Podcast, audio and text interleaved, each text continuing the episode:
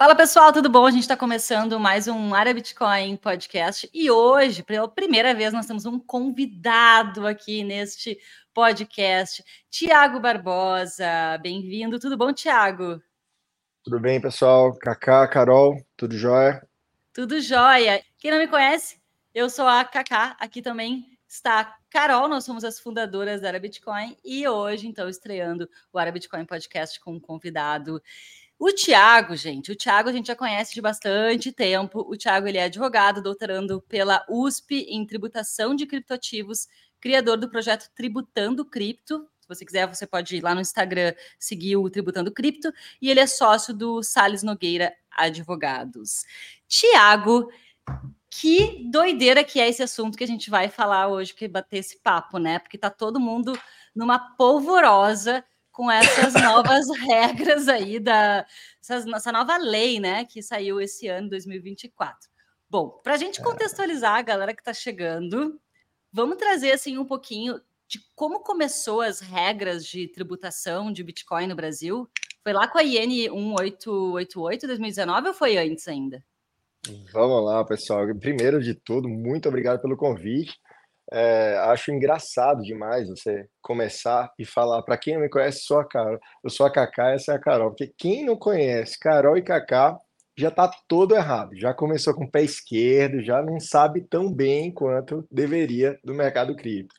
E quando você entra aí no, no, no ano de 2024, o governo trouxe, como sempre, boas novidades. Eu estava brincando até aqui nos bastidores de que eu estou um pouco afastado ali de redes sociais, terminando aqui o meu trabalho, é, que deve ser entregue agora em junho, mas o governo não me deixa descansar e sempre traz novidades aí, agitando o mercado. Esse ano veio uma lei nova, mas antes de falar de lei nova, é bom a gente fazer uma retrospectiva de como começou esse negócio, né? Muita gente hoje ainda tem aquela ideia de, ah, será que a tributação dos criptativos começou com a IN 888, como a Cacá falou agora? É, desde quando esse negócio é tributado? Se eu não fui autuado é, até agora, então eu estou a salvo das operações que eu fiz ali em 2020, em 2019. A gente vai falar de tudo um pouco aqui para deixar você a par de como funciona a tributação e principalmente se você está preocupado aí com a lei nova 14754 de 2023. Desde já eu deixo um disclaimer aqui. Eu acho que ela pode ser mais benéfica para você do que você imagina. Né? Ah, Mas... essa, essa a gente quer ver, hein, Thiago? Não, é muito mais benéfica. É, assim, é, eu acho engraçado que sempre que sai uma lei nova, logicamente, o, o, governo não brinca, né? E ele sempre quer uma fatia do bolo. O tributo, o que, que é o tributo? Você ganhou um pedaço e o maior sócio que você tem é o governo. Sempre se você ganhou 100 mil reais no ano de um trabalho de carteira assinada, qual a fatia do governo? Todo mundo conhece. É 27,5. Então, essa fatia que ele pega é um imposto. Com a lei nova, essa fatia sobre rendimento do exterior tem várias novidades. E, ao meu entender, pelo menos até agora, lógico, isso aqui é igual um seriado de Netflix, né? Você tem plot twist o tempo inteiro. Então, até esse episódio aqui, na temporada 2, né? A gente está, acho, temporada 3. Nessa temporada 3 começou muito bem. Né? Essa lei veio trazer muitos benefícios, e acho que o pessoal já está até achando curioso, né? Que benefício é esse? Mas a gente vai falar sobre isso. É, mas tudo pode se reverter com uma canetada da Receita, principalmente com uma instrução normativa, né? Falando tecnicamente. Mas onde começou isso daí? Muita gente tem a ideia de que a tributação dos criptoativos começou com a IN 1888 de 2019. Para quem não conhece a IN 1888, é uma instrução normativa da Receita Federal, o número dela é 1888, ela foi editada em 2019, e o que, que dizia essa instrução normativa? Ela obrigava as exchanges a prestar para a Receita Federal todas as informações sobre as transações que ocorrem dentro das exchanges. Ela obrigava só as exchanges? Não. Ela obrigava tanto as exchanges como as pessoas físicas que transacionam via P2P ou em exchanges do exterior. Então, é, um primeiro ponto aqui a destacar é a IN 888 não iniciou a tributação dos criptoativos ela não iniciou a tributação do Bitcoin. O que ela fez foi dar uma obrigação de você informar. Então, se você tinha Bitcoin no exchange, você não precisava informar nada, porque a própria exchange brasileira ia informar para você. Já se você fazia P2P ou exchange no exterior, você precisava informar é, preencher lá uma obrigação mensal e informar ali dentro de determinados limites. Com isso, a gente já quebra o primeiro mito. A primeira lenda urbana é que a tributação do Bitcoin se iniciou com a IN 888. E não é verdade. A tributação do Bitcoin, ela sempre existiu. E aí você vai dizer, putz, viajou. Advogado gosta de viajar, a pessoa vai dizer, porra, como assim sempre existiu, meu irmão? Se o Bitcoin saiu ali em 2008. Bem, a gente tem uma regra geral para tributar todos os bens móveis. Quando você tem um bem móvel que surge, um bem novo que se surge, ele, se não tiver uma regra específica, ele cai na regra geral. Eu gosto sempre de usar o exemplo do triciclo. Quem já me viu falar aqui sobre tributação de Bitcoin, sempre usa esse exemplo para deixar claro para as pessoas. Se você tem uma lei que determina que você deve pagar IPVA, se você tem um veículo automotor, a partir de um ano que se cria ali um triciclo, não é a ausência de uma lei que determine para triciclo que vai fazer com que você não tenha que pagar IPVA, porque ele já é um veículo automotor. E aí você pode me perguntar, tudo bem, Thiago, mas o que é o Bitcoin? Cara, essa é uma pergunta filosófica que aí eu repasso para Carol e para Kaká, que sabem falar muito melhor que eu. Elas vão fazer, falar ali as bases filosóficas, elas vão falar o que é o Bitcoin em si, mas para a Receita Federal, o Bitcoin ele é como se fosse um ativo e um bem móvel. E se ele é um ativo e um bem móvel, como ela bem disse ali desde 2016, no seu perguntas e respostas, ele entra na regra geral. Então, o Bitcoin sempre foi tributado porque ele entra na regra geral. A partir de 2019, você tinha um. Pode falar. Então, para a Receita Federal. Para é Receita até bom Federal... você me cortar, tá, Cacá? Porque se você deixar, eu vou Não, falando mas... aqui. Mas, Thiago, é muito legal porque tu é muito didático. E esse é um assunto complexo, né? Com muitas mudanças de regras ao longo do caminho, as pessoas têm muita confusão sobre esse tema. E tu é muito didático quando tu traz. Ah, obrigado. explicando. É muito legal isso, porque tem uma lógica toda no teu raciocínio.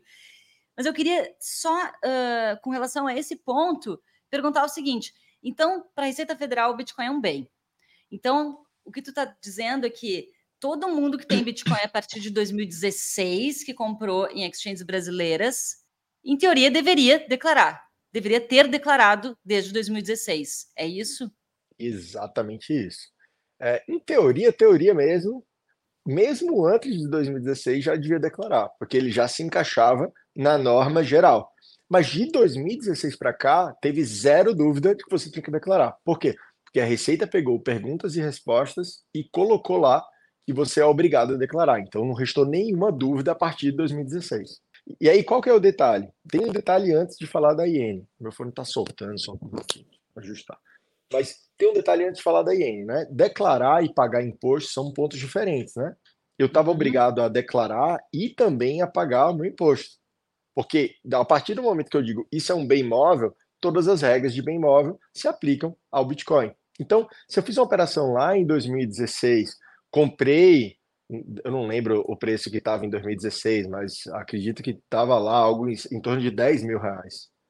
É, em 2020 ele bateu 50, algo em torno de 10 mil. Mas se você comprou em, em, por 10 mil e você vendeu a 50 em 2016, sobre esses 40 mil que você teve de lucro, você já tinha que pagar imposto.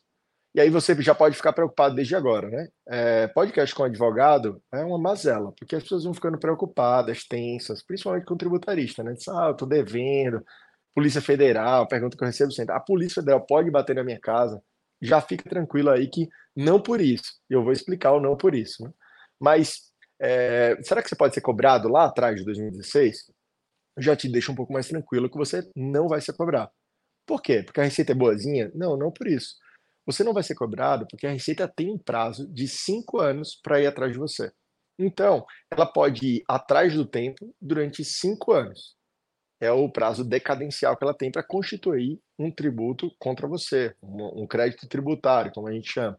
Então, o que você fez? A gente está em 2024, você vai ali 23, 22, 21, 20, 19. Então, o que aconteceu atrás disso? Você deu sorte. Se você não declarou e não pagou seu tributo, você deu sorte. Já o que está dentro desse espectro aqui temporal, de 2019 para cá, você ainda pode receber aí uma notificação da Receita Federal.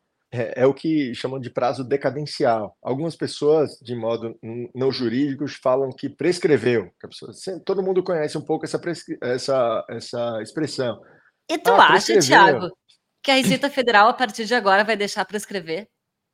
Hum, ah, eu cantei essa bola, que na verdade é uma análise. Ah, Tiago, você é um, é um tributarista que fica prevendo o futuro, nem de longe mas a gente sabe como o jogo funciona.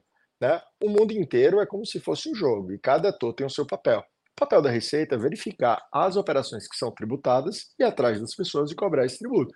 Faz parte do jogo, não é algo escuso, é a regra como ela está posta. O que, que aconteceu?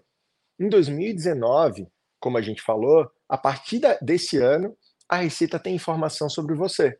Você que tem Bitcoin em exchange brasileira, a Receita já sabe, porque a exchange brasileira é obrigada a informar para a Receita Federal. E aí, conta comigo. Se você está lá 19, 20, 21, 22, 23, 24, esse final de ano dá cinco anos que ela sabe tudo sobre as pessoas que têm Bitcoin no Brasil. Saiu uma matéria recentemente, são mais de 25 mil pessoas, ela identificou que tem Bitcoin e não declarou. O que, que ela vai fazer? Se tem cinco anos e ela tem cinco anos para cobrar, muito possivelmente ela vai cruzar. Se você teve Bitcoin em algum momento, em 2020, e agora você tem zero, muito possivelmente você vendeu esse Bitcoin. Né? Eu não posso ter ali 200 mil reais em Bitcoin em 2020, em 2021 eu tenho zero. Que, que isso traz de ideia para a Receita Federal? Traz a ideia de que você vendeu esses ativos. E aí ela vai te notificar para perguntar: peraí, Kaká, por quanto você comprou esse Bitcoin aqui que você vendeu, que você tinha e vendeu? Aí muita gente fala, né? E conta aquela piada: ah, eu tava pescando e minha cold wallet caiu na água. Eu um acidente de barco. Eu devo você sofrer um agora, agora nos próximos dias na praia, isso vai acontecer de novo. E eu acho que você nem se molhou, né? tipo assim, eu tive um acidente de barco, é ileso, mas a minha cold wallet, cara, foi embora, né? Então você estava ali na sua Lamborghini, teve um acidente, foi perda total só na sua Cold Wallet. E aí, Thiago, isso me salva? Bem, logicamente que não. Quando, se você não conseguir comprovar por quanto você comprou, para você vai ser até pior, porque ela vai assumir que você não tem custo de aquisição, seu custo de aquisição é zero. Então, supondo que em algum momento você tinha Bitcoin no valor de 200 mil reais, você não consegue comprovar por quanto você comprou, ela vai achar que você ganhou isso a custo zero e vendeu por 200. Então o que, é que ela vai fazer? Ela vai aplicar, vai cobrar de você o tributo sobre 200 mil reais. Como o tributo é 15%, você vai ter que pagar ali 15% sobre 200 mil. Acrescido de uma multa e, e, juros ali no caso. E tu comentou agora sobre esse monitoramento, né, que saiu na, na notícia que cerca de 25 mil pessoas a Receita Federal uh, conseguiu rastrear, identificar que tem Bitcoin e que estaria usando inteligência artificial para fazer isso. Tu acredita que é só esse aglomerado de dados desde 2019? Ou de fato eles estão ultra tecnológicos, usando IA e, e tudo mais para tentar identificar, rastrear é... a galera que tem Bitcoin e não declarou? Essa notícia é muito bacana, porque o que, que acontece? Qual é, quais são as matérias que estão mais em voga hoje? Tipo, se eu abrir aqui o meu Instagram, Inteligência artificial é uma delas muito hypada. Nem vou falar Bitcoin, porque Bitcoin já é um hype há alguns anos, mas da moda, moda mesmo, assim, desses. É inteligência artificial e o Apple Vision Pro lá. Onde eu abrir aqui vai ter alguém com um óculos fazendo alguma coisa, alguma é loucura, ou inteligência artificial. A gente que trabalha no meio jurídico, a gente é muito chato, porque assim, a gente vai atrás do, do detalhe, do detalhe eu usar a inteligência artificial, é, eu posso usar isso para várias coisas. Só que, pensa só uma coisa: quando a gente fala desses dados, para saber quem tinha Bitcoin e durante 2019 para cá e não declarou, eu meramente preciso cruzar a planilha. Se eu pego, só que veja só, existe um imaginário popular, né? Eu posso cruzar os dados com inteligência artificial fazendo assim é, clico aqui no meu fone, digo tal, é, chat GPT, cruze os dados dos contribuintes brasileiros com exchange, é um uso. Outra coisa, eu posso pegar duas planilhas, juntar no chat GPT e dizer, cruze esses dados e faça um gráfico. E Tabela para mim. Eu... Tabela né? Só monta uma tabela. Um mapa, monte tabela. Um mapa. Monte um mapa com um calorzinho onde tem mais gente. Tipo, isso é usar inteligência artificial. Note que em nenhuma das situações eu menti. Eu usei inteligência artificial, mas assim, acho difícil, não, não acredito que é a inteligência artificial que está identificando os contribuintes que têm criptoativos, seja Bitcoin ou qualquer tipo, e não declarou. Eu acho que, acho não, assim, é uma questão lógica. Se ela tem o dado da exchange e você, Carol, não declarou, é um cruzamento lógico. É um cruzamento que ela já faz no, no, banco. Se no banco eu tenho um milhão de reais e eu declaro na minha declaração que não tenho nem conta em banco, é um cruzamento muito básico. E ela tem essa informação há cinco anos. Que ela vem cruzando, se especializando. A nossa Receita Federal, ela dá aula para as outras receitas federais. Né? A gente tem um órgão aqui bastante atuante, a gente vê o pessoal é, com é, posicionamentos concretos no perguntas e respostas, claros, logicamente nenhum órgão é perfeito, principalmente no início. Tem uma dificuldade de órgãos públicos a entender, mas a gente vê aí muitas e muitas normas sendo produzidas.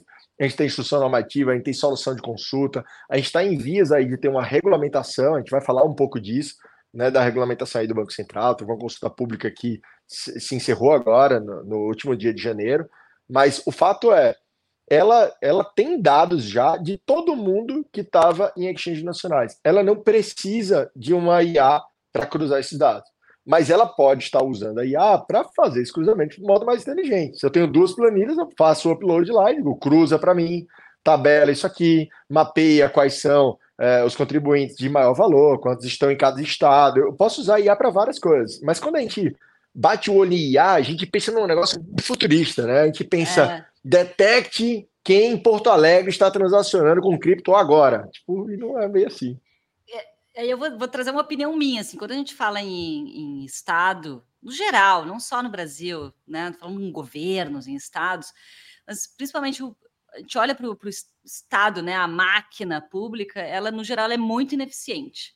Mas quando a gente fala de Receita Federal, eu não tenho dúvidas que existe uma eficiência quando a gente fala de, de tributação. Né? Porque existe todo um interesse da máquina pública que isso funcione muito bem. Agora, então, eu não acredito que eles estejam usando IA. Eu, para mim, isso é uma narrativa para amedrontar um pouco as pessoas. Tipo, meu Deus, eles estão usando até IA, eu vou ter que declarar, eu vou é. ter que é. fazer tudo certo, porque, meu Deus do céu, eles vão me descobrir se eu fizer alguma coisa errada. Então, eu acho que isso é mais uma, uma narrativa aí para querer demonstrar que eles são modernos e que eles estão muito equipados, uma coisa meio James Bond, assim. A gente está vendo todos acho. vocês o que vocês estão fazendo. A é gente é pensa Thiago... no Orwell, né? A gente e pensa é no Orwell. Parece que ele está aqui infiltrado, sabendo agora, real time, quem está aqui assistindo esse podcast.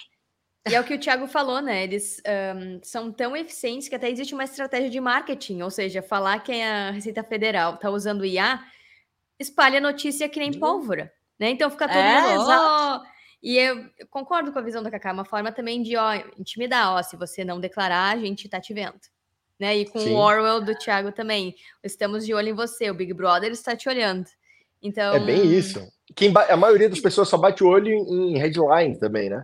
Então, se eu uhum. bato o olho em headline e vejo 25 mil contribuintes, IA e Receita Federal, meu, eles estão em, em pânico já, eles estão em cima, eles estão aqui no meu iPhone. Eu acho muito engraçado quando eu estou fazendo um call com algum investidor de cripto e a ligação começa a falhar. Eu digo, olha, a Receita Federal, infelizmente, já está tá sabendo. interceptando. Já está interceptando aqui. E, e, é engraçado que quando se trata de, de, Receita Federal, a gente nunca sabe, a gente sabe que é um órgão super preparado, é, que há um investimento massivo em tecnologia, logicamente, mas a gente nunca sabe, de fato, qual é o potencial fiscalizatório que tem lá atrás. A gente não sabe se são 10 fiscais ou se são milhões, eu sei que não são, porque eu conheço o quadro, eu conheço é, por trás as normas que, que ditam ali que, quantos fiscais estão alocados para fiscalizar empresas de tal porte, de, de outro porte. Então, a gente sabe que não são muitas pessoas assim, mas certamente eles estão usando IA para depurar um pouco. Não é IA que vai te pegar. Na verdade, é um cruzamento muito simples que vai te pegar. Se você tem Bitcoin em exchanges nacionais de 2019 para cá e nunca declarou, por exemplo, você é um forte candidato a receber uma cartinha. Só acho que, que, esse, a, partir, a, partir, desse ano a galera vai começar a receber umas cartinhas, então. é, se eu puder apostar, e eu já apostei isso em outros anos. E a gente já volta com o Área Bitcoin Podcast. Comprar Bitcoin faz parte da rotina de todo Bitcoiner, mas muitas plataformas ou têm taxas altas ou não facilitam a nossa vida. Na Bipa, você consegue programar compras automáticas de Bitcoin mensais, diárias, semanais ou até de hora em hora. Ainda não tem uma conta na Bipa? É só clicar no link aqui na descrição, baixar o aplicativo e abrir a sua conta usando o código ARABITCOIN. Com o nosso código, você pode ganhar até 60 reais em Bitcoin nas suas primeiras compras. Então bora acumular sets.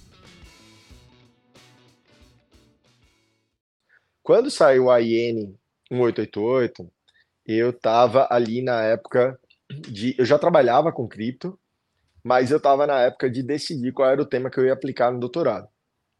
E as coisas é, vão acontecendo meio por acaso, né? Eu entrei nesse mundo aí meio que em 2018, foi a primeira consulta que eu fiz e tal, e passei a me interessar por ele.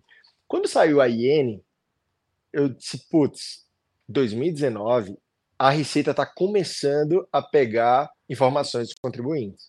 E aí eu apliquei para o doutorado e escolhi como tema tributação dos criptoativos. Então, eu vou ver ali a natureza de, de cada tipo, do Bitcoin e de outros tipos, para analisar e colocar as linhas de como ele deve ser tributado. Muita gente fala, ah, mas não é só ganho de capital, é, tem um mundo inteiro ali fora do ganho de capital, se você recebeu seu salário, se tem um, várias outras coisas ali para se falar. Lógico que a base de tudo, quando eu falo de uma transação de Bitcoin, etc., ela é o ganho de capital. Mas quando eu escolhi isso lá atrás, eu apliquei em 2019, encerro agora, em junho, é, foi exatamente com o pensamento nesses cinco anos. Porque eu disse: olha, eu gosto dessa matéria, eu amo direito tributário, cripto, estou me apaixonando pelo tema, vou estudar isso, porque daqui a cinco anos as cartinhas vão começar a vir igual aquele episódio 1 do Harry Potter. Né? Pesadelo As, cartinhas aí. É, a, o pesadelo. Se eu, se, eu for, se eu fosse é, ilustrar esse momento, eu teria aquela cena inicial do, do Pedra Filosofal, com a coruja ali e as cartinhas entrando assim. A diferença é que entra com o morcego, né, Tiago? Entra é com o morcego. Eu, colocaria um morcegão ali. Sanguessuga, assim. assim ele, e as cartinhas brotando, as cartinhas com assim, brotando. Pô, mas por que, que essa cartinha? Aí o pessoal diz: Porra, Thiago, então quer dizer que você tá torcendo para todo mundo ser autuado. Diz, cara, de boa. Eu torço que ninguém seja autuado, mas eu sigo a lógica. Se o cara tem cinco anos para cobrar e tá dando o quinto ano, você acha que ele vai deixar passar batido? Eu acho que não. E, e aí não é uma torcida, né? E a gente brinca um médico ortopedista ele não fica torcendo para você levar uma queda e quebrar a perna. Se você quebrar a perna, você vai lá e ele vai te ajudar, mas ele não fica torcendo. Mas se você está fazendo um negócio super radical, a chance de você quebrar a perna é alta. No caso aqui do Bitcoin, se você está na radicalidade, para mim a radicalidade máxima do Bitcoin é ter criptoativo em, em exchange nacional, e aí vocês já vão ter uma opinião gigante para falar sobre isso, né? Quem quiser mais detalhes, entra lá no Bitcoin Starter, que vocês dão uma aula sobre isso, né? Onde ter os seus, os seus Bitcoins. Mas o cara muito radical, ele tem o Bitcoin dele na exchange nacional e não declara nada. Isso aí, para mim, é um esporte radical. Podia até entrar se, nas se Olimpíadas. Uma... se chegar uma cartinha, o que, que a pessoa faz? O que, a pessoa faz chamando uma mensagem para resolver? É, primeiro ela fica daí? muito triste. Depois que passar a fase da tristeza e nervosismo. não é tristeza, é raiva mesmo, né? É raiva. raiva. Tem um mix, tem um mix de feelings ali que, que desencadeia na pessoa. Passada ah, tô rindo fase... não chorar, Thiago. Sim, sim, é bom, até porque a gente está no começo do ano e as cartinhas geralmente chegam no final. Chegam junto com a do Papai Noel. Ah, bom, tem um tempo ainda, então. Tem, tem um tempo. Então, tá, o que, que acontece? De... depois de você ficar triste, com raiva, é, e todas as emoções ali que passarem, você vai precisar procurar auxílio para ver quais são os mecanismos de defesa. Aqui no escritório, a gente tem expertise, logicamente, de trabalhar com regularização de criptoativo. Como que funciona o procedimento, né? Porque disse, e aí, Thiago, receba a cartinha e depois chega o japonês da federal, me leva e acabou para mim. Não é bem assim que funciona, né? A cartinha chega para te cobrar o tributo que você deve ou pedir informações. Quando você recebe uma notificação, você vai ter que verificar qual é o teor. Se você já recebeu um auto de infração, que está te cobrando o valor do tributo mais multa, ou se você recebeu uma notificação para começar a prestar informações. A depender do teor, você vai ter um prazo para se defender, apresentar as informações. E aí não vale aquela informação, ah, perdi meu óleo na pescaria. Tipo, essa daí não vai colar, entendeu? Ninguém vai. Vai ser pior para você. Não rola dizer que eu, eu paguei, eu usei esses bitcoins para comprar rola, coisas do dia a dia? Rola muito, mas você tem que provar. Tipo, se você tinha 200 mil, você não comprou de biscoito. Se você comprou aí um apartamento, você vai provar quanto que você gastou. Né? É, é, é que o momento... apartamento, o apartamento não tem muito o que fazer, porque se você vai botar um bem no seu nome, você vai ter que comprovar de onde é que saiu aquele valor. Né? Exato. Né? Agora, compras no dia a dia coisas menores, vai comprar um. Gastei com festas. É, aqui no Brasil tem vários muito... lugares que aceitam, aceitam Bitcoin como pagamento. Ganhei muita grana, fui para o Carnaval Bitcoin lá, lá em, lá em, em Jericoacoara. Jericoacoara e gastei, meu amigo. Paguei para geral, todo mundo bebeu na minha conta, ficou no hotel para minha conta, kitesurf na minha conta, tudo paguei com Bitcoin. O que, que o fiscal vai dizer para você? Vai dizer, cara, parabéns, quero ver as fotos, é um lugar fantástico, Jericoacoara, mas me prova que você fez esses pagamentos. Porque se você tinha, vou, vou sempre usar um exemplo redondo aqui, vamos supor que você tinha 100 Bitcoin, estava lá no exchange. Você usou tudo para pagamento lá. Aí ele vai dizer, ó, prova que você usou isso em pagamento e prova principalmente por quanto você comprou. Por que, que ele vai pedir isso? Se você comprou Bitcoin por 40 mil e você gastou 100 mil em gerir, pagando para geral, quando você gastou isso aqui para pagar para geral, você gastou 100 mil de um ativo que você comprou a 40. Para a Receita Federal, essa operação se chama dação em pagamento. Isso quer dizer que você comprou por 40 e vendeu ou deu em pagamento por 100. O que, que ele vai dizer? Ele diz, olha, nessa operação você pagou para geral e você ganhou 60 mil reais.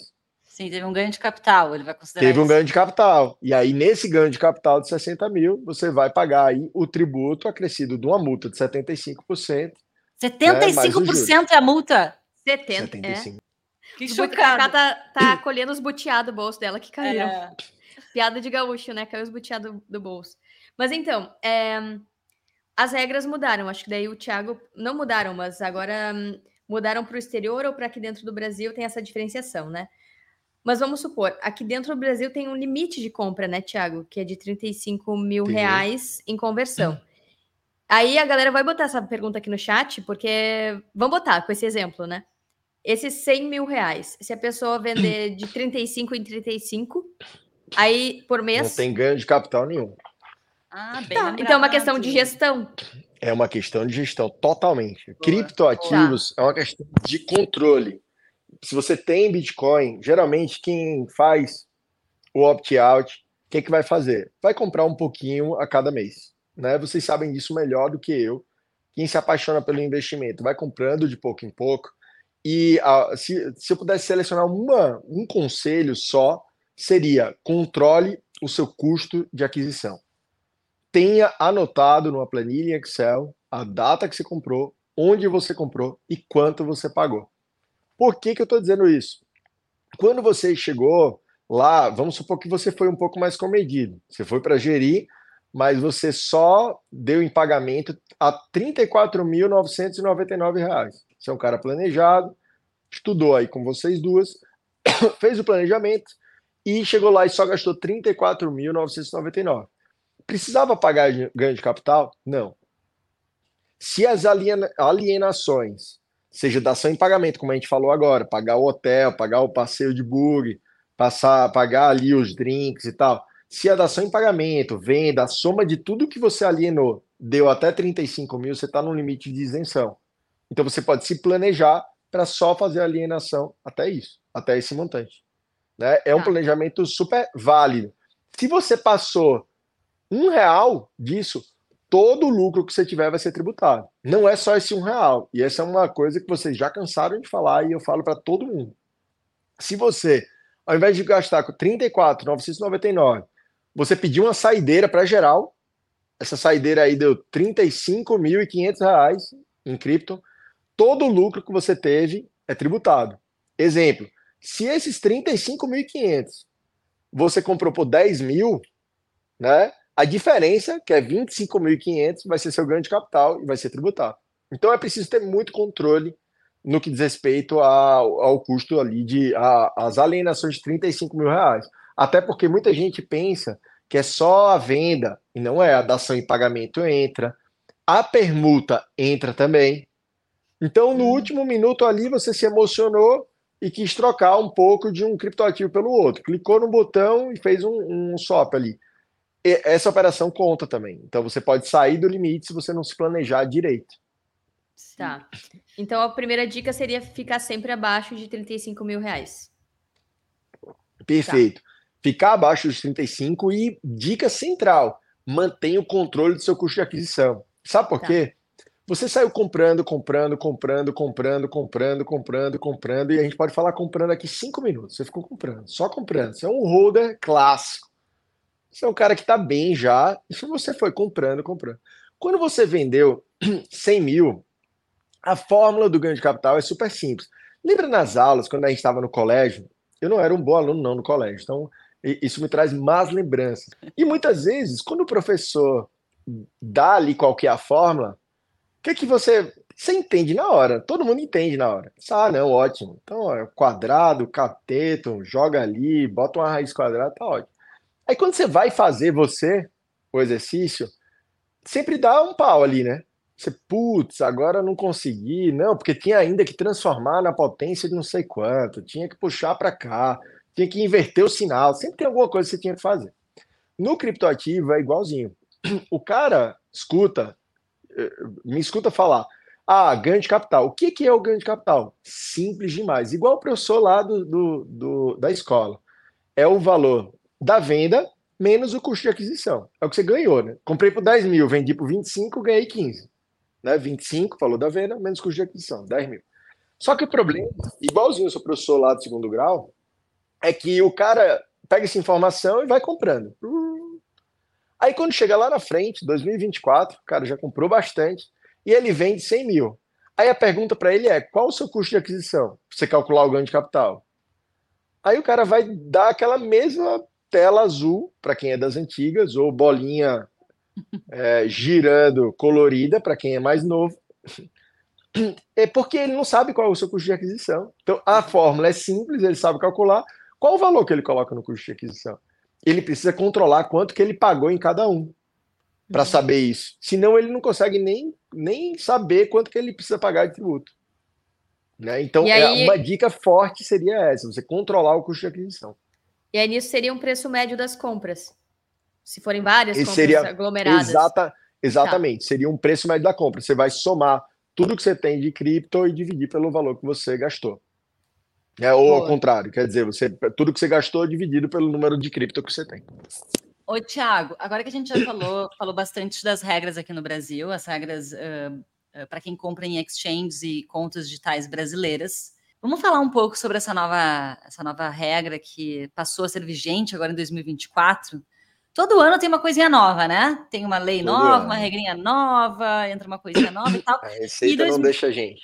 E 2024, a grande novidade, que eu acredito que seja a grande novidade, eu não sei se tu tem mais coisas aí para nos contar, é essa hum, a tributação para quem compra em exchanges no exterior, ou seja, empresas que não estão no Brasil. Né? E isso até então não, te, não tinha uma tributação tão clara, a pessoa te, tinha que fazer manual, né? Como tu comentou, tinha que, tinha que declarar manualmente, ela mesma no Brasil, né? No seu, na sua declaração.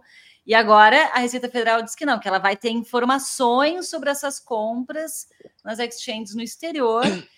E pior ainda, porque todo ganho de capital vai ser tributado. Aqui no Brasil a gente tem uma isenção até 35 mil e quem para quem compra fora, não. Ou tem uma isenção de 5 mil? Tem alguma isenção para fora? É legal, porque assim, assunto tá tributário. Tá? Eu, eu amo, eu amo, porque assim, é um, é um game muito legal de jogar, porque ele sempre tem um chefão novo. Né? É. Tem sempre uma fase nova que vem, não tem monotonia.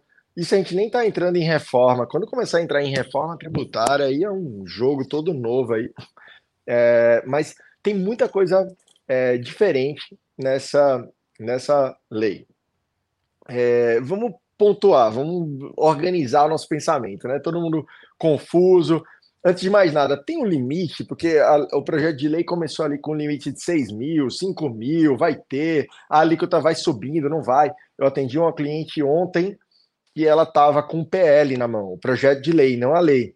E ela estava uhum. fazendo toda a conta com as alíquotas progressivas, eu disse, ó, isso daí não passou. Então, nossa base aqui de análise é a lei 14754 de 2023. É engraçado que, para fins mnemônicos, né, o 14754 ele faz como se fosse uma bandeirinha. Então ela está sinalizando ali. Se você pegar ali o num lock e pensar no 14754. Ah, tu é, tu é das teorias da conspiração também, Thiago. Eu sou desse nível. Então, quando eu vi esse.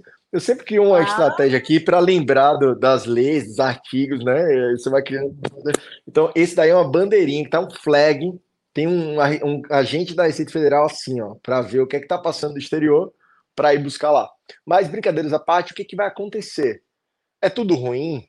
Bem, estamos aí, temporada 2024. Acho que se eu fosse apresentar no Netflix, eu ia botar umas coisas legais, porque tem tanta coisa que aconteceu no passado, e foi bom, e teve susto, e agora é ruim, é bom. 14754.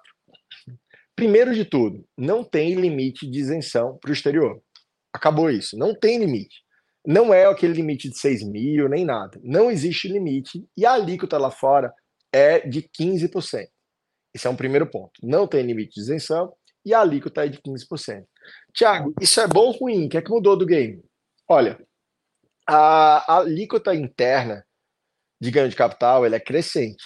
A gente sempre fala 15%, por quê? Porque ganhos até 5 milhões de reais paga a alíquota de 5%. E 99% das pessoas têm ganhos de até 5 milhões de reais. Mas no Brasil, se você vai ali para os ganhos de 5 a 10, a alíquota é 17,5%, de 10 a 30 é 20%, e acima de 30 milhões é 22,5%. Então a gente tem no Brasil uma alíquota escalonada, mas que a maioria das pessoas, se alguém aqui é, tá, tá na alíquota progressiva, é uma pessoa já feliz, né? Porque ela tem ganhos acima de 5 milhões por mês. Então, essa pessoa já está um pouco mais tranquila. Se você está no exterior, é 15% flat, qualquer ganho que você tem. Onde começa a, as diferenças? O limite de isenção é uma grande diferença.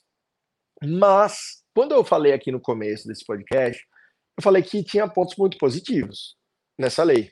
E qual que é o ponto muito positivo? Que, ao meu ver, é inclusive um tiro que sai um pouco pela culatra. Ah, e que deve ser corrigido em breve pelo legislador. Qual que é o tiro que saiu pela culatra? Pensa só, se você compra e vende é, Bitcoin no exchange nacional, você pode compensar o prejuízo? Não pode. Não tem uma norma que permita você compensar prejuízo. Já se você compra e vende cripto no exterior, você pode compensar seus prejuízos. Essa é uma grande vantagem conferida para quem investe no exterior. Essa é uma vantagem gigante para quem investe no exterior. Né? A depender da sua movimentação, por isso que eu falo que é um tiro que saiu pela culatra, porque, tudo bem, você não tem uma regra de isenção, mas você permitir ser, que a pessoa física seja tributada somente no lucro, após compensar os prejuízos, é uma vantagem enorme que foi dado para aquele que transaciona fora do Brasil. Acredito, inclusive, que essa vantagem ela venha a ser corrigida. Não é justo com as empresas nacionais que essa compensação só possa, só possa ser feita por quem opera no exterior. Vocês concordam comigo? Não faz sentido. Se eu opero no exterior, eu posso compensar prejuízos. E se eu opero aqui no Exchange Nacional, eu não posso. Isso daí não faz o menor sentido. Muito possivelmente, isso deve ser corrigido em breve, seja por um artigo de lei ou por uma ou pela regulamentação ali do Bacen, ou pela instrução normativa que deve vir aí da Receita Federal. Então, esse, esse ponto só de compensar prejuízo, ele, ele conta a favor de muita gente que tem cripto lá fora. Então, esse é um primeiro ponto. O segundo ponto é o seguinte: segundo a lei nova, a minha apuração de tributo referente aos ganhos no exterior ela vai ser feita na minha declaração de ajuste anual. Parou tudo, né? Vamos tirar do juridiquês. A declaração de ajuste anual, a DAA, é essa que você entrega agora de março até junho. Né? Muda um pouquinho, mas geralmente entre março abre o prazo e ali você tem até o final de maio, junho, para entregar sua declaração. É o que todo mundo conhece como declaração de imposto de renda, aquela declaração que você entrega todo ano. Ao que determina essa lei nova, você que está operando no exterior, você vai ficar anotando ali qual é o lucro que você tem e prejuízo que você tem em janeiro, em fevereiro, em março. E quando chegar no final do ano, você vai juntar isso, ver só o que você teve lucro e vai jogar na sua declaração do ano seguinte e pagar o tributo. Então veja, você deu uma, uma certa vantagem. Você ganha tempo. É mais fácil de você controlar, porque você vai, vai fazer isso uma vez só, no outro ano. Né? Você pode compensar o, os prejuízos. Então veja que a lei não é de todo ruim. Né? Ela trouxe ali várias vantagens, como eu falei, para quem opera no exterior. Ela traz várias vantagens. Mas aí tu acha é... que essas vantagens vão cair por terra logo mais? Não sei. Vamos lá. O que, que eu acho que vai acontecer? Tem vantagens, então, por enquanto. Porque Tem eles já, tão, já, se ligaram que isso é vantagem, vão, daqui a pouco vão cortar essas vantagens. O, o que, que eu acho que vai acontecer? E aqui um pouquinho de opinião, né? Primeiro, eu acho que essas, essas, é, essa vantagem de você poder compensar o prejuízo, ela vai ser nivelada, não tirando a vantagem do investidor fora, mas permitindo que o investidor nacional também possa fazer isso. Será? Eu, tu acha, Thiago, que eles vão deixar a galera acredito, fazer acredito. isso? Acredito. Sabe por quê? E, e aí, né? mundo. é, eles saem perdendo e eles só querem, só querem arrecadar cada vez mais. Isso seria, um, é, isso seria uma desvantagem, no caso, para o governo. Mas, né? mas sabe, sabe, o que eu acho? É o seguinte, é, logicamente, a gente, esse é um assunto meio de bar, né? Porque ele tá ali, ele é meio uma opinião e divide as pessoas, e é, é um futurismo. Mas sabe por quê? Eu acho que eles, eles devem colocar algo nesse sentido. Porque imagina só, é, eles querem fomentar a, a, a, indústria dos criptoativos no Brasil. A gente tem o Banco Central que está se preparando para regulamentar as VASPs, né, os provedores de serviços de ativos digitais. Os fundos têm a permissão agora da CVM para investir em criptoativos. Com esse flow de dinheiro que vai entrar no Brasil, se você não deixar é, fazer a compensação de prejuízos, você pode impedir que muitas transações aconteçam. Então, talvez, do ponto de vista institucional, faça sentido na conta você deixar. E ainda tem um detalhe: vê só, é, como a maioria das pessoas compra pouco, né? Assim, é, você tem um fluxo de criptoativos muito forte. No início do ano passado era 200 bilhões não declarados. Declarados, desculpa, volta para tudo. 200 bilhões de operações declaradas na Receita Federal, 200 bi. Então a gente tem um volume muito grande, mas o número de CPFs é bem fragmentado. Você concorda comigo que talvez, sob o ponto de vista matemático, seja mais interessante eu permitir compensar prejuízo e tirar o limite de isenção? Talvez sim, porque daí vai Pode atrair ser. o capital que está lá fora, né, para dentro. Eu, atra... eu tributo todo mundo que é pequenininho, que faz pequenas transações, então vou pegando esse valor aqui, enchendo o meu cofre. E eu ainda permito que todo investidor grande, investidor mais institucional, entre no jogo, porque ele sabe que ele vai vai conseguir compensar prejuízo. E ainda tem outra coisa. Eu fomento um aumento de receita do, do mercado cripto brasileiro, porque tem mais flow nas exchanges e na, nas operadoras, é mais FII recolhido por elas, é mais lucro delas que também é tributado. Né? Você tem a, tributa a tributação não está concentrada só no investidor, tem um ecossistema fazendo isso. Tem a pessoa que vende cold wallet, tem a pessoa que é exchange no Brasil, tem as tokenizadoras, então você tem, um, tem todo um ecossistema que ganha. Se eu permito que o Brasil vire um hub, que é o que o Banco Central tem sinalizado, né? A gente vê uma corrida contra Bitcoin e outros tipos nos Estados Unidos, e a gente vê o nosso Banco Central ser super friendly aqui. Né? A gente brinca que ele é crypto friendly, todo mundo fala isso. Ah, por mais que ele tente regular e etc., logicamente, quem é um pouco mais libertário vai dizer: ah, não, o Estado. Na, na solução de, da consulta pública eu achei muito engraçado, porque é aberto, né? Então você clica lá e vê o que cada pessoa escreveu. E muita gente, ah, o Estado não tem que se meter, o Estado. Tudo bem, mas ele vai regulamentar isso aqui. É, quando eu digo que ele é friendly, não quer dizer que ele faça o que quiser, quer dizer que ele, ele quer regulamentar o jogo, ele quer ser um player importante nesse É, ecossistema. se não, se não dá para lutar contra, é melhor se unir. Une-se a ele, né? Se você tem aí é, é, instituições grandes, os bancos estão estão com, com Bitcoin, com outros criptoativos em suas carteiras de investimento e na, na oferta ao público, né? Então, assim, o quão mais eu organizar esse jogo, mais gente eu boto para jogar. E eu cobro ingresso de todo mundo que entra para jogar. Hum. Seja direto ou indireto. Por quê?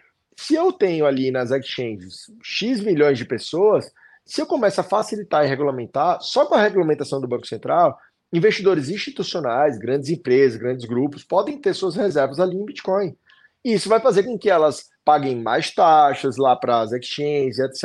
E você movimenta todo o ecossistema. Toda vez que você deixar alguém mais rico, não esqueça, uma fatia de quem? Uma fatia Do grande governo. vai, do- vai para o governo. Não é pequena, não. Exatamente. É Não grandona. é pequeno, o o bolinho sempre. É só que hoje, qual que é o detalhe? Ele é sócio do investidor brasileiro no lucro, mas na perda você chora sozinho. A não ser que você seja um investidor no exterior. Aí ele é sócio seu, só no lucro mesmo. Na perda isso- ele chora junto com você. Isso é Isso- estranho, né? Não sou estranho. Você dizer, olha, se eu invisto fora, é, eu, eu- tudo bem, eu vou te tributar só no lucro mesmo. No Brasil, o, o erro é seu e o lucro é nosso. É exatamente esse o cenário que está desenhado hoje. E, Thiago, isso abre também no caso de quem tem Bitcoin no exterior, tá? Não aqui no, no Brasil, em exchange brasileira, ou que comprou no exchange brasileira. Abre um precedente, não sei se tu acompanhou isso, mas ah, final de 2022, o Michael Saylor, por exemplo, ele vendeu alguns Bitcoins que ele tinha comprado pela MicroStrategy para justamente descrever uma perda contábil, ele recomprou no início do ano seguinte. Então, a partir dessas regras que beneficiam quem tem Bitcoin no exterior, pode usar essa perda temporária para eliminar gastos com impostos de outras de outros ativos, É, compensar de outros ativos e recomprar no ano seguinte. Perfeitamente. Cara, olha, olha que, que jogo legal, né? Esse é, é um jogo muito bacana. Por quê? Para quem Agora, sabe re- jogar. Pra quem ah, sabe é, jogar. tem que saber né? jogar. Tem Boa. que saber jogar. Mas para ir, né? Para isso, né? Vocês têm aí um canal que já a área Bitcoin está destinada a isso. Minha parte da tributação. Se você quiser entender como jogar a parte tributária, que pode deixar mais dinheiro no seu bolso, não no, no bolso da Receita Federal, eu estou aqui para ajudar nisso. Em todos os outros pontos, vocês são duas feras. Mas esse jogo é sensacional. Olha o que você acabou de dizer. Se eu tenho criptoativos lá fora, certamente eu tomei prejuízos em uns e estou tendo lucros em outros.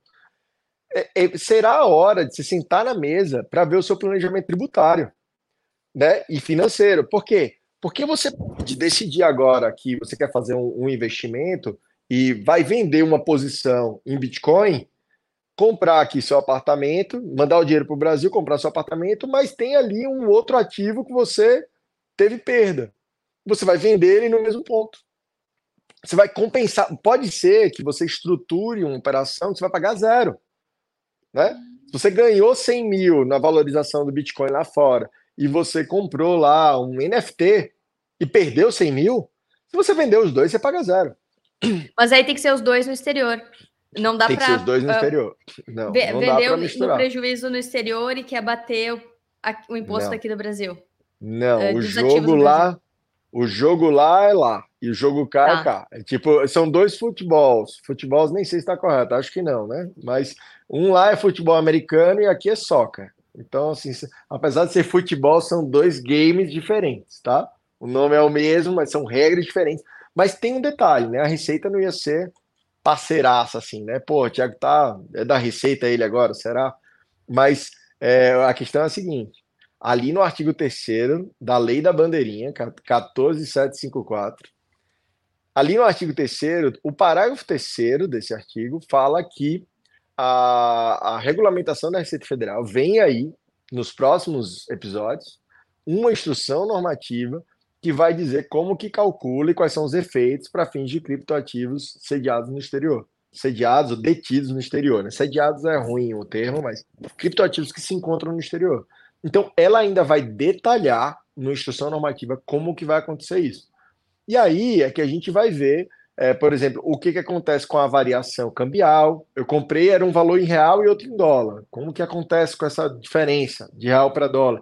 Tudo isso ela vai detalhar. Ah, tem um, um cripto em DeFi lá fora. Tudo ela vai ter que detalhar um pouco para saber como que acontece. Né? Inclusive, quando você, quando você tem Bitcoin, o que determina ele estar lá fora ou não? Logicamente, a gente tem a intuição. Se eu tenho isso na Binance, ou em qualquer corretora que está lá fora, ele está lá fora é uma, uma outra wallet, não sei. Aí vai ter vários detalhezinhos e ela vai precisar dizer esses detalhes. Ou seja, a gente tem aqui aquele coming soon, aquele to be continued dos seriados antigos, que vai chegar aí um episódio novo. E a gente Isso vai é precisar coisa... falar sobre ele. Tiago, isso, isso, é uma coisa que gerou muita dúvida e gera muita dúvida ainda, porque eles citam carteiras.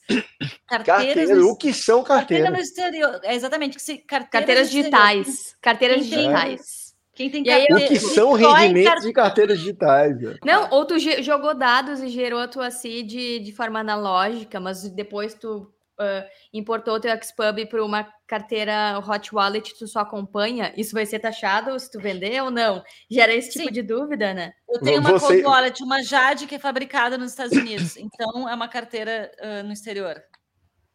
Mas está contigo Vocês... aqui em Porto tá Alegre e, nu e, nunca viajou a Cold Wallet para os Estados Unidos. Vocês, vocês certamente assistiram o filme. Eu gosto muito de fazer as correlações né, com o mundo, mundo real ali. Mas vocês certamente assistiram o filme A Grande Aposta, né? Aquele da bolha lá de, de do Michael Muito Burry. Bom esse filme. Pois é, esse momento aqui, se a gente tivesse todo mundo aqui na sala, seria igual ao momento que o cara explica lá para o analista e todos os analistas de mercado perguntam ele, mas como assim? Não sei o que, não sei o que. Sabe essa cena que o cara do banco alemão lá ele vai e ele fica paradinho assim, o cara monta o castelinho e depois que ele explica, todo mundo começa a gritar na mesa, mas você disse, mas não sei o que. É exatamente esse, esse furor, porque ninguém sabe. Ninguém sabe como ela vai decidir isso. Ela vai fixar parâmetros. E essa é a beleza do game. A gente tem um ativo novo que se comporta, apesar de ser considerado um ativo e um bem imóvel, ele tem particularidades que ainda estão sendo tratadas. E a gente tem a sorte, cada um viveu num, numa época. Tem gente que viveu e conheceu a transição da, da lamparina para luz elétrica.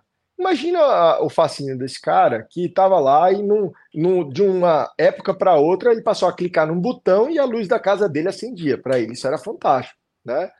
É, a gente vive numa época que a gente agora consegue ter a revolução do Bitcoin.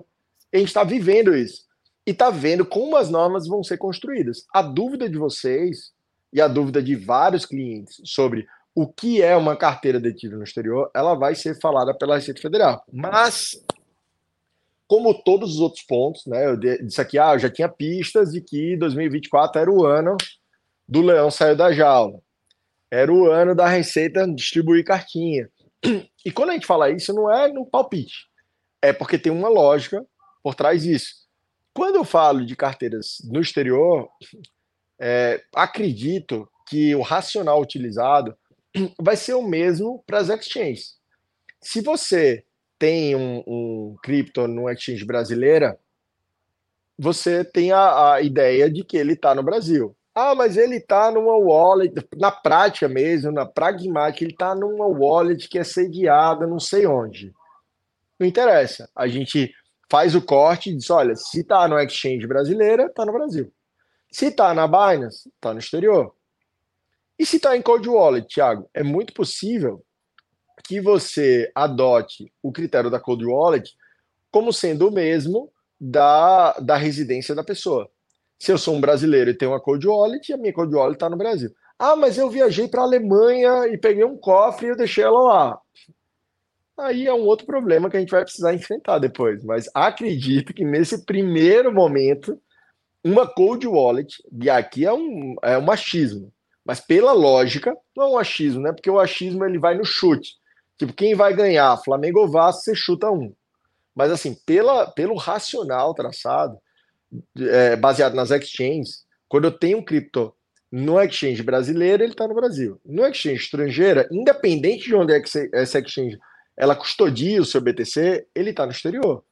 Então, para a Cold Wallet, eu acredito que vai ser a residência da, da pessoa que detém a Code. Daí tem um, um outro ponto que vi ali, né? Tem muitos episódios. Essa temporada promete. E nessa temporada, ele vai dizer o que é rendimento decorrente de carteira de criptoativo. E aí a gente vai ter que se debruçar sobre isso, né? Porque o que é o rendimento? É quando eu faço um DeFi? É quando eu coloco, eu travo meu, meu cripto em algum lugar? O que, que vai ser esse rendimento? Né? É, é a mera valorização? O que, que vai ser isso? Comprei Bitcoin numa, numa exchange estrangeira e subiu o valor. Isso vai ser considerado rendimento? Vai precisar ser detalhado isso na instrução normativa da Receita Federal. Todo dia, quando eu acordo, a primeira coisa que eu faço é ver ali o normas da RFB e ver se saiu já esse, essa norma para ver se vou ter um dia mais agitado que o normal ou não. E a gente já volta com o Área Bitcoin Podcast. Guardar Bitcoin na própria carteira faz parte da rotina de todo Bitcoiner, mas muitas plataformas têm taxas altas ou não facilitam o saque e a soberania.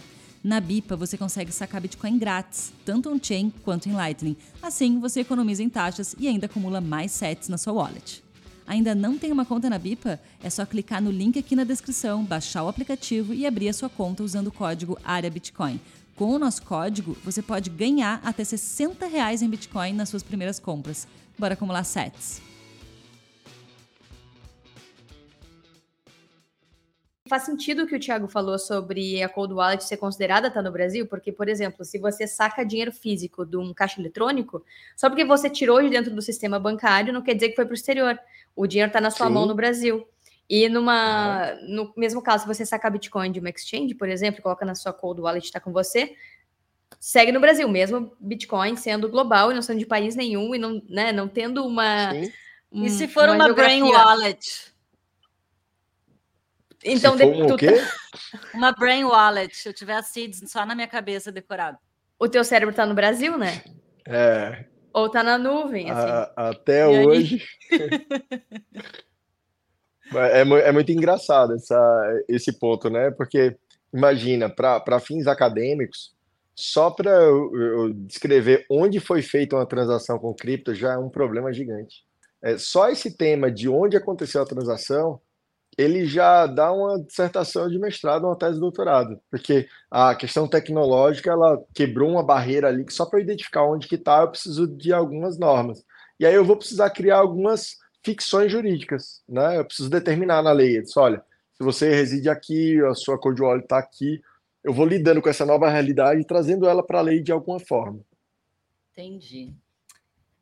É. E você falou também que você estava triste, gente... mas você pode compensar o Não, seu Eu fiquei triste, só, só pior, vai piorando, né, Tiago? Todo ano vai vir é cartinha, aí é, é as regras que vão mudar, aí daqui a é. pouco é. a Receita Federal vem, vem, com mais umas novidades. É, é, engra... aí... é engraçado que a, a perspectiva de via cartinha ela já existia, só que tem, tem um detalhe aqui, né? A gente guarda as coisas para quem assistiu até o final.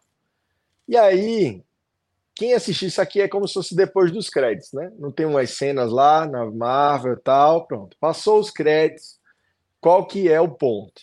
Nessa, nessa manifestação da Receita Federal, lá da IA, ela traz um negócio ali interessante, tá?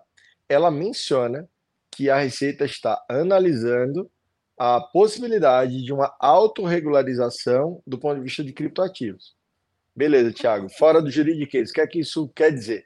Quer dizer que ela pode mandar uma cartinha para você e te falar assim: putz, Cacau, tô de olho, vi que você ficou preocupada, já sei o que você está fazendo, sei quanto você tem. Se você quiser calcular e recolher aí, pode calcular e recolher. Por que, que isso é bom, Thiago? Não já seria assim? Não, não seria assim. Quando você tem uma, quando você é notificado para prestar informações, acaba o seu prazo da denúncia espontânea. O que é a denúncia espontânea? Antes de começar qualquer cobrança contra mim, eu calcular o meu tributo, recolher ele só com juros, sem a multa. Lembrando que aquela multa é de 75%. Se você tiver uma, um indício de fraude, etc., essa multa é duplicada, vai para 150%. Qual que é o detalhe? quando ele, quando ele adorei, fala. Adorei a Carol. Senão a multa, isso é uma facada, Thiago. Agora vai cair de novo, né? Agora Agora, agora, a Receita vai deixar a gente falar, porque de multa ela gosta. Mas qual que é a brincadeira da parte? Qual que é o detalhe?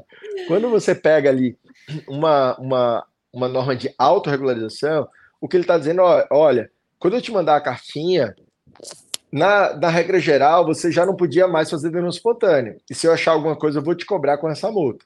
Mas, se, se eu te mandar e disser, olha, você pode autorregularizar, eu estou mandando como se fosse um aviso antes. Estou dizendo, ó, tô indo aí. E aí, vê aí o que, que você pode fazer. Porque durante esse tempo você ainda pode pagar só com juros, o que seria uma vantagem gigantesca. Ah, estão dando uma chance. Tô te dando uma chance. É só aquela avisada, tipo, vou passar aí. E aí o cara vê e faz Sim. aquela regularização, né? Isso seria uma, um ponto muito positivo. Aí você está dizendo, ah, Tiago, mas eu vou ficar triste, eu recebi uma carta da Receita Federal, não queria. Dos males, o menor, né? Se você recebeu e já vem com a multa de 75, talvez você fique mais triste do que se você recebeu um tô indo aí para você regularizar isso antes da Receita efetivamente chegar no, na sua casa.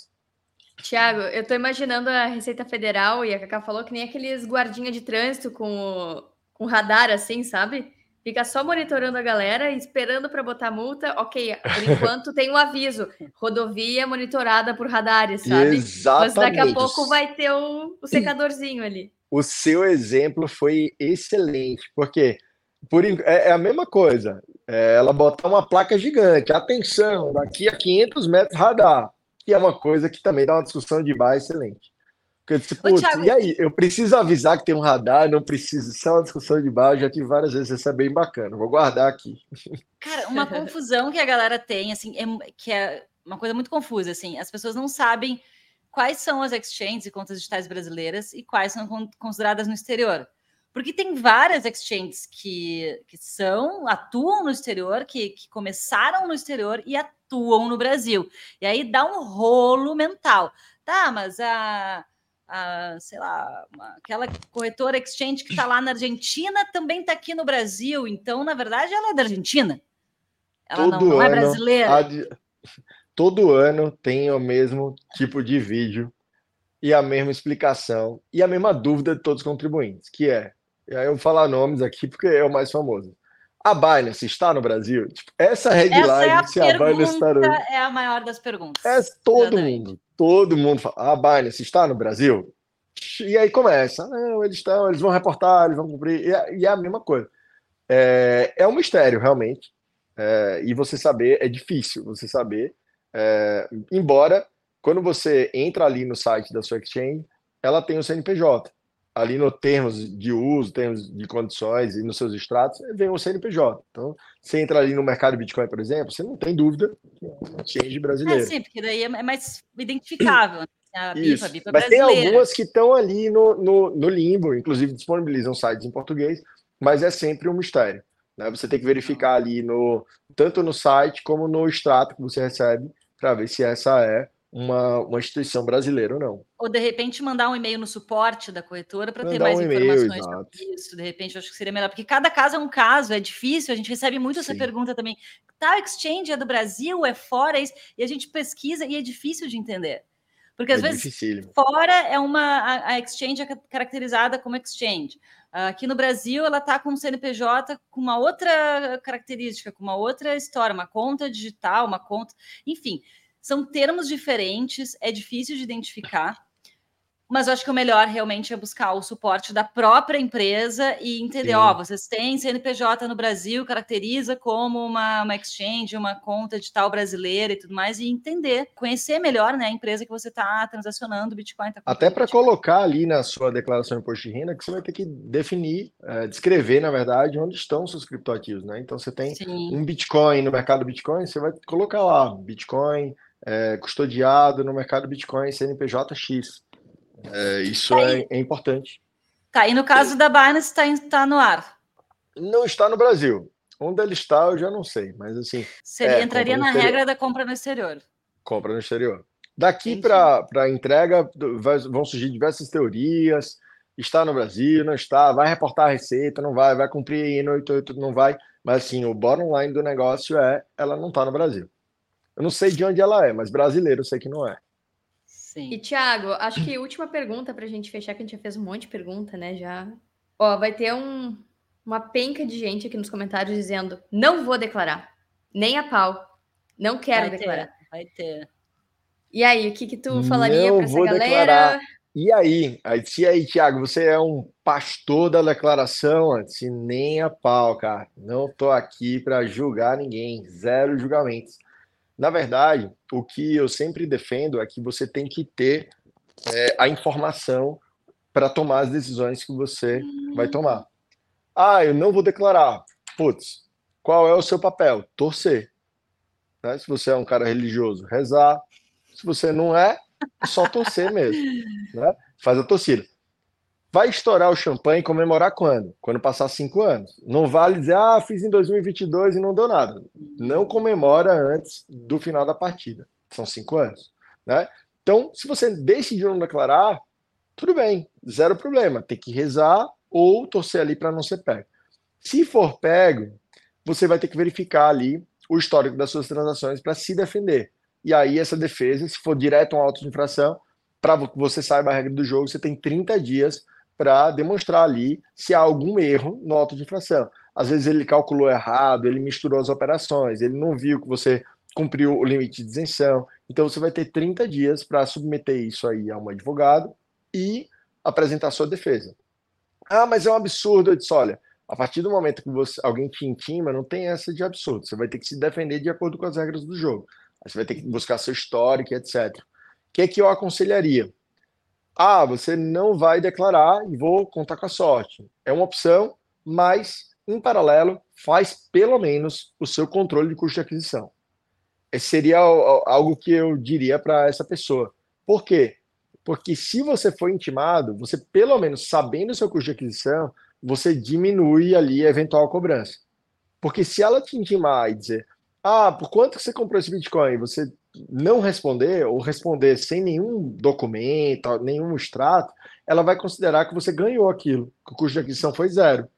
Então ela vai calcular um ganho de capital muito maior. Muito maior você não vai conseguir se não vai conseguir se defender. Então, por mais que você é, opte por não declarar, que é uma opção, é, eu recomendo que você, pelo menos, guarde ali os seus custos de aquisição bem estruturados. Né? Uma coisa é você dizer que não vai fazer nada, outra coisa é não se preparar para uma eventual defesa. É, eu disse que era a última pergunta, mas aí no meio do caminho me surgiu uma segunda dúvida, que é a seguinte: na cartinha vai vir a cobrança só para quem comprou, vendeu e não declarou ganho de capital. Mas e quem comprou e só segurou, mas não declarou que tem Bitcoin? Também vem cartinha? A cartinha ela vem de todo jeito. É um episódio realmente. Do... é um episódio do Harry Potter. Mas eu vou, vou dar notícia ruim e boa, ruim e boa, ruim e boa. Ah, ah, Thiago, vem uma cartinha? Vem, mas é uma cartinha com muito mais carinho. Por que, que ela é mais carinhosa? Pelo seguinte, a cartinha que você só comprou e não declarou, ela é uma omissão de declaração e a multa é bem menor do que o, o tributo, tá? Ela começa ali de pouco menos de 200 reais e vai até 1% caso tenha um tributo. Se você só comprou e não pagou, ela vai, vai variar ali de acordo com o valor que você deixou de declarar, mas em média ela é 165 reais, salvo engano, do último ano, é pouco menos de 200 reais e esse valor é corrigido. Então, essa cartinha é muito mais tranquila. Você não vai perder o sono porque você não declarou. Possivelmente, ela pode nem mandar essa cartinha, porque ela pode começar a operação pela, pelos contribuintes que tinham e depois não tiveram mais. Porque esses fizeram operação, entendeu? Se você tinha 500 mil em Bitcoin em 2020 e na sua declaração de 2021 não tinha nada, vou, vou mudar meu exemplo. Em 2020, em nenhum ano você declarou nada. Já peguei um caso desse aqui e o cliente ele tinha em exchange brasileira e nunca declarou nada. Eu digo, ó, isso aí é esporte radical. É uhum. surf, skate, paraglide e ter criptoativo em exchange nacional e não declarar. Esporte super radical. E aí, o que, que ele me falou? Ele disse, Thiago, é, eu tinha em 2020, mas em 2022 eu vendi tudo que, que a Receita vai identificar? Diz, olha, esse cara, vou botar um número hipotético, ele tinha 500 mil reais em 2020. Em 2022, ele não tinha nada na exchange. Então ele vendeu. Se ele vendeu, ele tinha que pagar ganho de capital. Então eu vou mandar uma cartinha para ele e vou perguntar, dizer, amigo, pode falar aqui o que aconteceu com esse, esse Bitcoin? E aí ele vai ter que falar ou provar. Se ele não provar nada, eu vou considerar que ele teve um ganho de 500 mil reais e vou cobrar ali 15% em cima disso. Né? Ele vai ter que pagar ali 75 mil reais, mais a multa de 75%. Então ele vai pagar ali uma bela grana, um pouco mais de 100 mil reais. É, esse é o, é o cenário. Então eu acredito, e, a, e aqui é uma opinião pessoal, que é mais é, provável que a Receita vá atrás, primeiro, ela nunca cobrou de ninguém. Então talvez seja mais prático ela cobrar de quem tinha e deixou de ter, porque esse cara tem tributo a pagar. O outro só tem uma multinha de 200 reais. Embora, é preciso destacar, como são 25 mil pessoas, 25.500 pessoas, 200 de 25 mil pessoas vai dar uma certa graninha ali, você complica a vida de muita gente tal mas eu acho que é, é, é, mais racional que a fiscalização e a cobrança comece por aqueles que têm um volume grande, aqueles que têm e deixaram de ter, porque esses de verdade têm um ganho de capital ali que, que é possível ter tributo. Ela consegue cobrar ali 75%, 150% só da multa, mais o tributo devido. Então, se eu pudesse opinar, a cartinha de quem só rodou ela é bem mais carinhosa ela não tem ali um perigo grande, ela é só cobrando ali uns mil reais, tudo somado, algo nesse sentido. Não que seja pouco, mas é que a cartinha do ganho de capital, ela, ela é estilo Hogwarts, ela vem com aquele selo ali vermelho.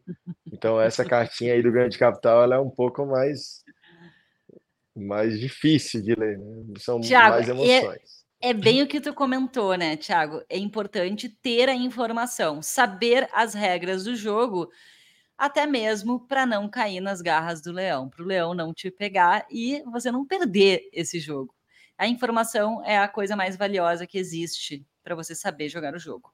Pessoal, quem está nos acompanhando no Spotify, no podcast, no YouTube, aqui embaixo vão ficar todos os contatos do Thiago. Você pode seguir lá no Instagram, Tributando Cripto. Tem dois Instagram, né? Eu sou uma pessoa, ainda estou perdido aqui, tentando equilibrar os pratos. No meu pessoal, que é o Thiago Barbosa W, arroba, arroba Thiago Barbosa W, eu posto muita coisa ali referente à tributação, tributação de criptoativos e etc. Eu uso basicamente para isso. Uma vez ou outra ali tem uma corrida que eu gosto de correr ou alguma coisa por fora, mas basicamente trago muita informação ali de tributação e tenho tributando cripto também, tanto no YouTube como no Instagram. Estou um pouquinho em falta, parei ali no um pouco a, a produção de vídeos, mas devo retomar agora. É só porque estava numa reta final ali do doutorado.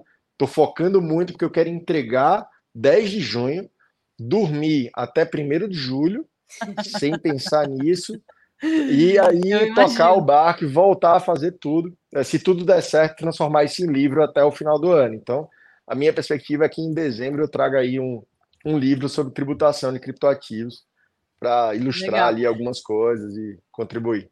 Muito legal. E aí, mas em qualquer um dos dois Instagrams, a pessoa pode te mandar mensagem, vai chegar para ti em qualquer e vai um conseguir dos dois. se comunicar contigo.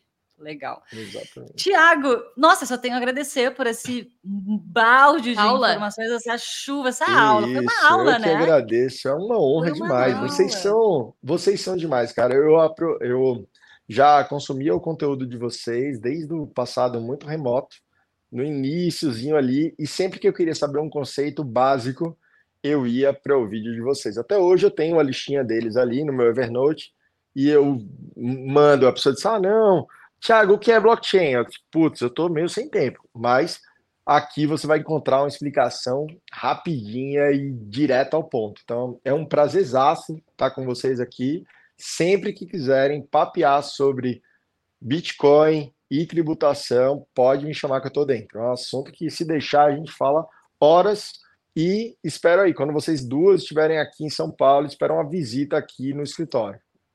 Obrigada, Tiago. Inclusive, para quem não sabe, o Tiago é o professor convidado do módulo de tributação que a gente tem lá no Bitcoin Starter, ou seja, se você quer aprender profundamente sobre as regras, lá o Tiago mostra, inclusive na prática, tutoriais ali de como declarar e tudo mais, está lá dentro do Bitcoin Starter. E, inclusive, muito importante, o Tiago trouxe aqui a importância de fazer o controle né, de, de, de custos, né, do, do, de aquisição, preço de aquisição e preço médio, Lá no Bitcoin Starter tem também uma tem planilha, aliás, uma baita de uma planilha que a gente preparou para os alunos, mega Isso completa. vale ouro. Vale ouro. E não só em reais, tem três planilhas: tem em reais, tem em dólar e tem em euro. Caso você queira aí fazer todos os cálculos em, em dólar, no nível, exterior. comprar no exterior também tem. E aí você tem lá o seu preço médio. Ainda mais agora que você pode compensar prejuízo, você vai precisar mais ainda dessa planilha. Olha então, se aí, você está olha aí. vacilando, Bitcoin Start. É, e o Thiago tá lá como professor convidado, então a gente espera vocês. Vou deixar todos os links aqui embaixo desse episódio do podcast de hoje. E, Thiago, mais uma vez, muito obrigada por vir aqui explicar tudo isso para nós, para a galera que está nos ouvindo, nos acompanhando, todas essas informações valiosas nesse início de ano de 2024. Desejo todo sucesso aí para ti, nos teus projetos, que seja um ano maravilhoso. Muito obrigada. E, pessoal, quem tiver dúvidas, precisar aí de, de uma assessoria na tributação, entre em contato com o Thiago. Beijão, gente. Obrigadão, Obrigada, Cacá, Carol. Thiago. Até mais, Até, a pessoal. próxima, até os próximos Valeu. capítulos. Até a próxima e opt-out.